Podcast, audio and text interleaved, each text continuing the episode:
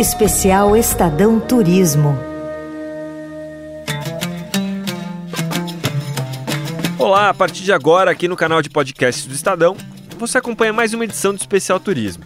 Aqui a gente vai falar muito sobre o universo das viagens, além de apresentar destinos incríveis e também dar dicas sobre como se planejar para suas próximas férias e economizar em passagens e estadia.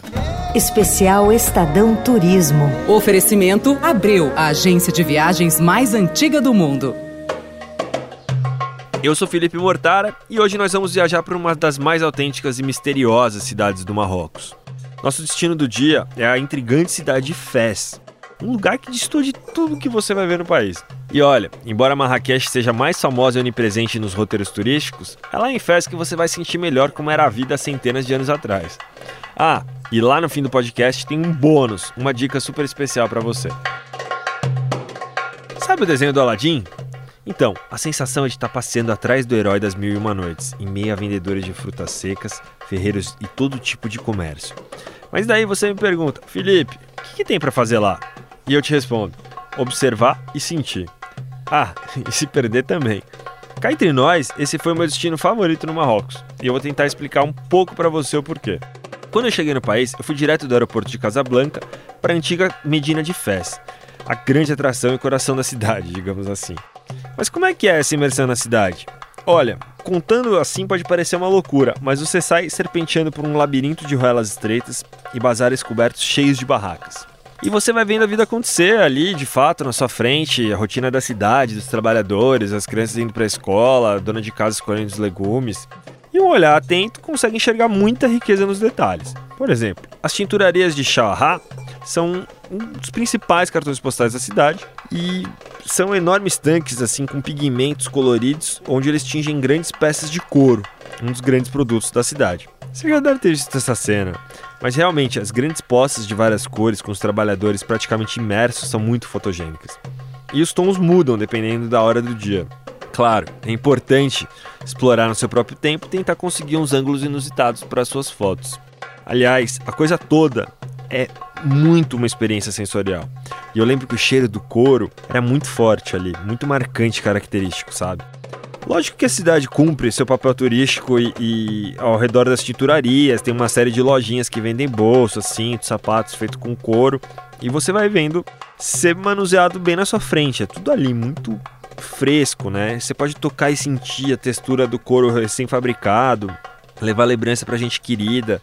E saindo dali você toda certeza de que seus sentidos trabalharam vividamente. O perfume da comida aromática permeia todas as ruas. Sério, tá em todo lugar. É impressionante. Você vai tomar chá de menta fresca até cansar. Mas entre um gole e outro, prove o tradicional tagine. Prato de cuscuz marroquino, servido com pedaços de carne, ou de boi ou de cordeiro, enfim, sempre perfumado, sempre saboroso, numa, numa tigela assim de cerâmica cônica, é bem interessante. Se você tiver coragem também, você pode degustar o chamado hambúrguer de camelo. Olha, eu confesso para vocês que eu experimentei duas vezes. Isso porque da primeira vez eu achei a textura meio dura. Só que me explicaram que em muitos lugares eles servem a carne de camelo velho, que é mais consistente, meio passado, assim, sabe? Daí eu achei um lugar com uma carne de camelo mais fresquinha e a experiência foi ótima. Vale só ficar atento para esse detalhe. Bom, por sinal, as pequenas particularidades são um dos grandes chans de Fez. Os imensos pórticos da cidade são decorados com mosaicos fascinantes e cada um é uma passagem do antigo lado externo da muralha para o lado de dentro da velha Medina. O Bab Bujlud é a principal entrada do lado oeste da cidade e é relativamente jovem, data apenas, entre muitas aspas, de 1913. Ele é todo forrado por azulejos azuis pintados à mão, um a um. Do lado de fora fica a Place Bujlud, uma praça que reúne locais para jogar conversa fora e onde às vezes ocorrem alguns shows. Vale contemplar o pôr do sol diante da Grande Muralha, onde as andorinhas fazem uma baita revoada ao entardecer, no chamado Bairro Novo. Parece até brincadeira, né? Mas só uma cidade tão antiga quanto Fez você poderia encontrar um bairro chamado de Novo porque tem apenas 700 anos. Outra parte considerável da cidade velha abriga o Palácio Real, e a entrada do chamado Palais Royal é um exemplo impressionante de restauração moderna. Mas infelizmente os 80 hectares do palácio não estão abertos ao público. Você vai precisar se contentar com as imponentes portas de latão, cercadas por um belo mosaico colorido geométrico e a madeira de cedro esculpida assim minuciosamente. É muito bonito. E aí do lado você vai ver alguns limoeiros. Aí você me pergunta, para quê? E os guias vão ali no limoeiro, pegam as frutas, abrem o limão e esfregam na, nos portões do palácio para mostrar as propriedades de limpeza do limão. Aí você dá uma parada ali para contemplar o movimento na Place des Alawit, que é uma das principais praças da cidade, e ali pertinho fica o Museu Najarin, que funciona numa antiga funduque, que eram umas pousadas usadas por comerciantes viajantes que foi maravilhosamente bem restaurado. Com pátio central, os antigos quartos hoje exibem artefatos tradicionais e ferramentas de artesãos, contas de orações dos povos berberes, baús e instrumentos musicais. Descendo pela ruela de Talá Kabira, a partir do portão de Babujlud, a madraça Bu Inania é a mais famosa das faculdades teológicas de Fez. Ela foi construída pelo sultão Merenid Bu Inan entre 1351 e 1357 e depois foi restaurada com um elaborado zelig, padrão de mosaicos geométricos coloridos e de gesso esculpido. É realmente uma coisa deslumbrante. Bom, grandes eventos culturais também estão no calendário oficial de festa. Entre maio e junho, o Festival de Músicas Sagradas do Mundo apresenta grupos que cantam canções de variadas religiões.